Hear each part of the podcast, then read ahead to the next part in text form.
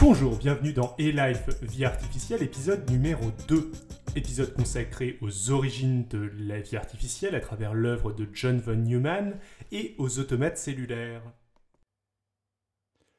Petite note informative, j'ai rajouté un certain nombre d'images avec ce podcast pour ceux qui ont un lecteur qui leur permet de les voir, genre euh, iPod, iPhone, etc. Donc à chaque fois que vous entendrez ça ou ça, ça veut dire qu'il y a une nouvelle image et vous pouvez aller euh, jeter un œil à l'écran de votre lecteur de podcast. Voilà. John von Neumann est donc un savant américain. Né en 1903, il fait partie des juifs hongrois émigrés aux États-Unis pour fuir la montée du nazisme. C'est un mathématicien de génie qui a contribué au développement de la science dans de nombreux domaines tels que la mécanique quantique, l'économie et bien sûr l'informatique dont il est l'un des pères avec Alan Turing. Niveau personnalité, ce fut un épicurien, bon vivant, qui était souvent à la limite du harcèlement sexuel dans son rapport vis-à-vis des femmes. Les secrétaires euh, mettaient des cartons au bas de leur bureau pour qu'il arrête de regarder leurs jambes. Enfin, euh, ce fut un peu l'anti-Einstein dans son rapport au militaire. Il fut un ardent défenseur de l'utilisation de l'arme nucléaire qu'il proposait de lancer contre Kyoto. Euh, un collaborateur actif de la CIA, euh, c'est l'un des théoriciens de la guerre froide et du principe de destruction mutuelle assurée. C'est presque une version scientifique du général MacArthur qui, quelques années plus tard, pendant la guerre de Corée, voulut bombarder la Chine avec une trentaine de bombes nucléaires. Il est mort d'un cancer généralisé à l'âge de 52 ans, sans doute des suites d'une exposition aux radiations lors des tests de l'arme atomique. Mais ce qui nous intéresse aujourd'hui dans l'œuvre de John von Neumann, c'est un point très particulier de sa biographie. Von Neumann considérait que le travail le plus important qu'il ait mené était sa tentative de créer une machine capable de recréer de manière autonome des versions d'elle-même et de les améliorer. Un réplicateur. Dans les années 40, alors que von Neumann n'arrivait pas à construire ce réplicateur, il décida de se concentrer uniquement sur l'aspect théorique de la chose et, inspiré par euh, une idée de Stanislaw Ulam, qui était l'un de ses collègues, qui travaillait sur les, les cristaux, il mit au point la méthode des automates cellulaires. Il est temps de vous expliquer ce qu'est un automate cellulaire. N'oubliez pas de jeter un œil aux images qui accompagnent ce fichier audio. Si vous avez un lecteur vous le permettant, ça rendra mes explications d'autant plus simples à comprendre. Donc, qu'est-ce qu'un automate cellulaire? Il en existe différents types. Des automates qu'on dit à deux dimensions, les plus courants, ressemblent à un plateau de jeu de Go ou à une grande grille. Un automate cellulaire à une dimension, lui, ressemble à une succession de cases ou cellules alignées sur une ligne. Enfin, un automate cellulaire à trois dimensions ressemble à un gros Rubik's Cube rempli de cellules cubiques. Il serait très difficile de représenter des automates cellulaires à plus de trois dimensions, étant donné qu'il n'existe a priori que trois dimensions perceptibles dans notre univers. Vous l'avez compris, un automate cellulaire est constitué de cases disposées sur une, deux ou trois dimensions. Ces cases ou cellules peuvent avoir différents, différents états. Il existe des automates cellulaires à deux états. Généralement, on utilise alors pour représenter ces états des cases blanches ou noires. Euh, et des automates cellulaires à plus de deux états que l'on représente généralement par différentes couleurs ou par différents chiffres. Enfin, il existe des règles qui sont des conditions de passage d'une cellule d'un état à un autre. Par exemple, imaginons un, un automate cellulaire à deux dimensions et à deux états. Je pourrais dire qu'une cellule passe de l'état 1 à l'état 2 si et seulement si les quatre cellules, au nord, au sud, à l'est, à l'ouest, euh, qui l'entourent, sont toutes déjà à l'état 1. Voilà, ce serait un exemple de règle. Il faut encore préciser de quelle façon est-ce qu'on va appliquer ces règles. Les automates cellulaires sont des systèmes discrets et synchrones. C'est-à-dire que l'on regarde l'ensemble des cellules de l'automate, que l'on calcule à quel état elles vont passer dans le futur par rapport à l'état présent de l'automate, puis qu'on fait passer toutes ces cellules simultanément dans leur nouvel état. Et on, répète le processus. Mais revenons à von Neumann. Quel était donc l'automate cellulaire sur lequel il a travaillé? Eh bien, John von Neumann a créé un automate cellulaire à deux dimensions et 29 états. Dans cet automate, il créa une configuration de cellules capable de se reproduire à l'identique en suivant les règles de l'automate cellulaire. La reproduction nécessitant quelques dizaines de milliards d'étapes. Il est à noter que les ordinateurs de l'époque étaient bien sûr absolument incapables de simuler un tel automate. Mais, avant de continuer, j'aimerais vous parler de quelques autres points intéressants concernant l'automate de von Neumann. Von Neumann eut l'idée de faire en sorte que sa structure de départ, la configuration de cellules de son réplicateur, comporte au sein d'elle-même une représentation d'elle-même. L'idée est notable car à l'époque la génétique n'est que balbutiante et l'on ne sait pas encore que le vivant fonctionne exactement sur le même principe. John von Neumann cherchait à créer ce qu'il a appelé un constructeur universel, c'est-à-dire une entité capable de construire n'importe quelle configuration de cellules constructibles au sein de l'automate. Concrètement, ça veut dire que si l'on modifie la représentation dont je viens de vous parler, c'est-à-dire le code génétique de l'entité, elle ne va pas se répliquer, mais construire la configuration de cellules dont ce code est la représentation. La création de von Neumann était extraordinaire pour l'époque.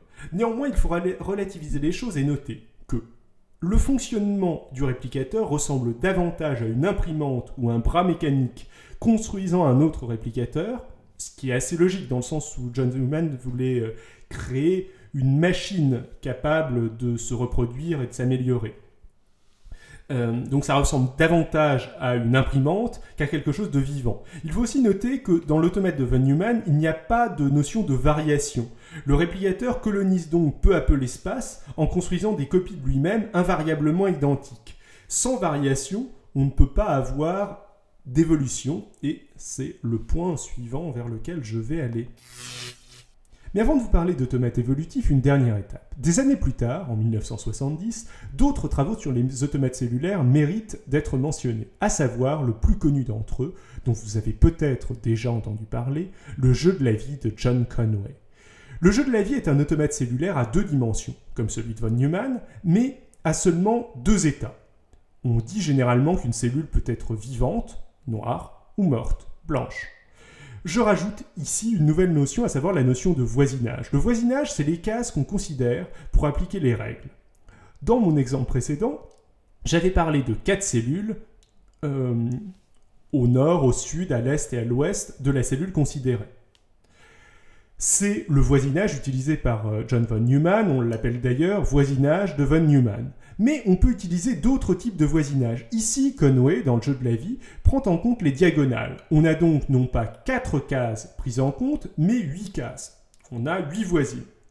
Et les règles du jeu de la vie, maintenant que le concept de voisinage est expliqué, sont si simples que je vais pouvoir toutes vous les énoncer. Une cellule passe de l'état mort à l'état vivant si et seulement si elle a exactement 3 cellules voisines à l'état vivant. Sinon, elle reste à l'état mort. Une case passe de l'état vivant à l'état vivant, reste à l'état vivant, si elle a une ou deux cellules voisines vivantes. Sinon, elle passe à l'état mort. À partir de ces règles très simples, on va pourtant pouvoir obtenir des comportements très complexes. Je vais essayer maintenant de vous expliquer pourquoi cet automate est particulièrement intéressant outre ces règles simples. Un scientifique anglais nommé Stephen Wolfram a proposé, en 1983, de classer les automates cellulaires en quatre classes selon l'organisation vers laquelle ils tendent, après les avoir initialisés avec une configuration aléatoire. Il y a donc quatre classes. Les automates cellulaires de classe 1 vont aboutir à des configurations homogènes, c'est-à-dire qu'après quelques itérations, toutes les cellules vont se retrouver au même état. Les automates de cellulaires de classe 2, eux, vont aboutir au bout de quelques itérations à des structures périodiques. Par exemple, dans le cas d'un automate cellulaire à deux dimensions, on peut imaginer un damier dont les deux couleurs opposées s'inverseraient périodiquement. Les automates cellulaires de classe 3, eux, vont indéfiniment se comporter de façon aléatoire, chaotique, sans jamais se stabiliser ou adopter un comportement périodique. Enfin, les automates cellulaires de classe 4 vont aboutir à des phénomènes émergents, des structures capables de maintenir leur configuration quand elles subissent des perturbations. On est là relativement proche de l'autopoïèse de Francesco Varela dont je vous avais parlé dans l'épisode 1. Euh, voire des structures capables de reproduire leur configuration euh, un petit peu plus loin, c'est-à-dire de se déplacer. Le jeu de la vie fait bien évidemment partie de cette quatrième classe et c'est historiquement, je pense, le premier automate cellulaire à en faire partie. Dans les faits, on va pouvoir observer, en regardant le, jeu de la vie, euh, des structures ressemblant à des sortes de vaisseaux en pixel art, d'autres à des sortes de canons tirant des munitions, et tout ça va apparaître spontanément à partir d'une configuration aléatoire. Ces formes sont d'ailleurs répertoriées et référencées, vous pouvez les trouver facilement sur Internet. L'étape suivante que je mentionnerai est, en 1984, la création d'automates cellulaires par Christopher Langton, le fondateur de la vie artificielle. Langton reprend l'idée de von Neumann, mais supprime la notion de pseudogénome. Il aboutit donc à un automate bien plus simple, qu'il est aisé de simuler, contrairement à celui de von Neumann, qui est alors complètement impossible à simuler avec les ordinateurs de l'époque. Toujours en deux dimensions, l'automate cellulaire de Langton comporte un réplicateur qui ressemble à un 0, qui s'allonge progressivement pour former un 6, puis un 8 dont les deux boucles se séparent et forment deux nouveaux réplicateurs qui reproduisent le processus, se transformant en 6, en 8 dont les boucles se séparent et ainsi de suite. Ce qui est intéressant avec l'automate de Langton et euh, son réplicateur, qu'on appelle boucle de Langton, c'est qu'elle est aisément simulable et que pas mal de chercheurs en ont proposé des versions alternatives dont certaines visent à la voir évoluer par sélection naturelle. Or, pour de la sélection naturelle, vous le savez, il faut qu'il y ait du hasard. Plutôt que de rajouter un facteur aléatoire dans les règles de fonctionnement de l'automate, les créateurs de l'une de ces versions modifiées de euh, l'automate de Langton, Evolup, ont choisi d'utiliser ce que l'on peut appeler du hasard par contingence. Qu'est-ce que le hasard par contingence? C'est que la multiplication des réplicateurs reste parfaitement déterministe, euh, la configuration de la grille, mais la configuration de la grille de, l'espace fait que régulièrement des collisions se produisent. Pratiquement parlant, généralement, il relie le bord haut euh, de la grille au bord bas, le bord droit au bord gauche, donc on se retrouve avec une espèce de donuts. Euh, il se débrouille pour que la taille soit suffisamment petite pour que des collisions se produisent régulièrement. Il faut aussi modifier les règles, bien évidemment, pour que euh, ces collisions produisent quelque chose, mais euh, on obtient néanmoins un résultat avec euh, Evolup, et on voit une évolution des réplicateurs, et celle-ci va vers des réplicateurs de plus en plus petits. Cela s'explique assez facilement. L'espace étant de plus en plus encombré par des réplicateurs, les petits réplicateurs sont doublement avantagés. Déjà, ils se reproduisent plus rapidement, ils sont plus petits, ils ont besoin de moins d'étapes pour euh, créer d'autres boucles. Mais surtout, leur taille leur permet de réduire les risques euh, de collision et donc de limiter euh, ce, hasard par contingence. Un petit mot tout de même pour vous parler des limites des automates cellulaires du type de ceux de Langton dans une perspective d'open-ending evolution. On rappelle que l'objectif d'une évolution ouverte, Open Evolution, c'est d'obtenir une évolution qui ne s'arrête jamais, qui n'est pas cyclique et génère perpétuellement de la nouveauté. Or, le moyen de générer de la nouveauté, du vivant, est généralement d'utiliser la richesse des règles de fonctionnement de l'univers dans lequel se trouve l'organisme vivant euh, et la richesse de l'environnement. Euh, dans euh, les automates cellulaires, l'équivalent des règles physiques de fonctionnement de l'univers sont les règles et les états possibles de l'automate. Or, ces règles, dans le cas de l'automate de Langton, ont été préalablement fixées et choisies pour faire fonctionner ce réplicateur. On peut penser que cela limite fortement les possibilités d'évolution du réplicateur. Il y a peu de pression de l'environnement vu que l'environnement a été conçu pour le réplicateur.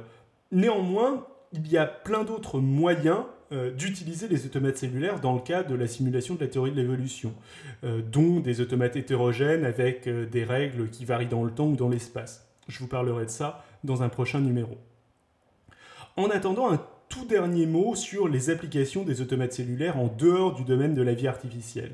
Ceux-ci sont très souvent utilisés pour de la simulation de systèmes complexes, euh, comme par exemple la propagation d'un feu de forêt ou la croissance de la végétation. Si tout cela vous intéresse, n'hésitez pas à aller faire une recherche sur YouTube pour voir à quoi euh, ressemblent euh, tous ces automates cellulaires. Vous pouvez aussi télécharger le logiciel Goli et vous amuser avec votre PC avec une multitude d'automates, dont celui de Von Neumann que vous pouvez maintenant observer sur votre PC.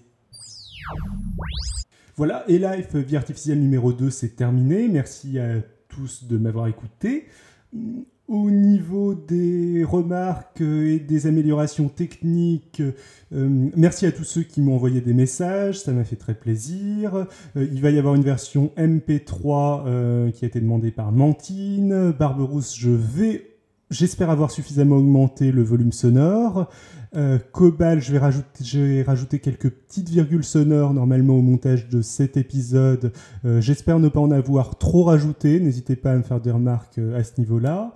et gros remerciements à Alan de Podcast Science qui m'a proposé d'ailleurs d'aller faire un tout petit peu de promo pour Vie Artificielle dans Podcast Science, qu'a priori je vais faire le prochain numéro.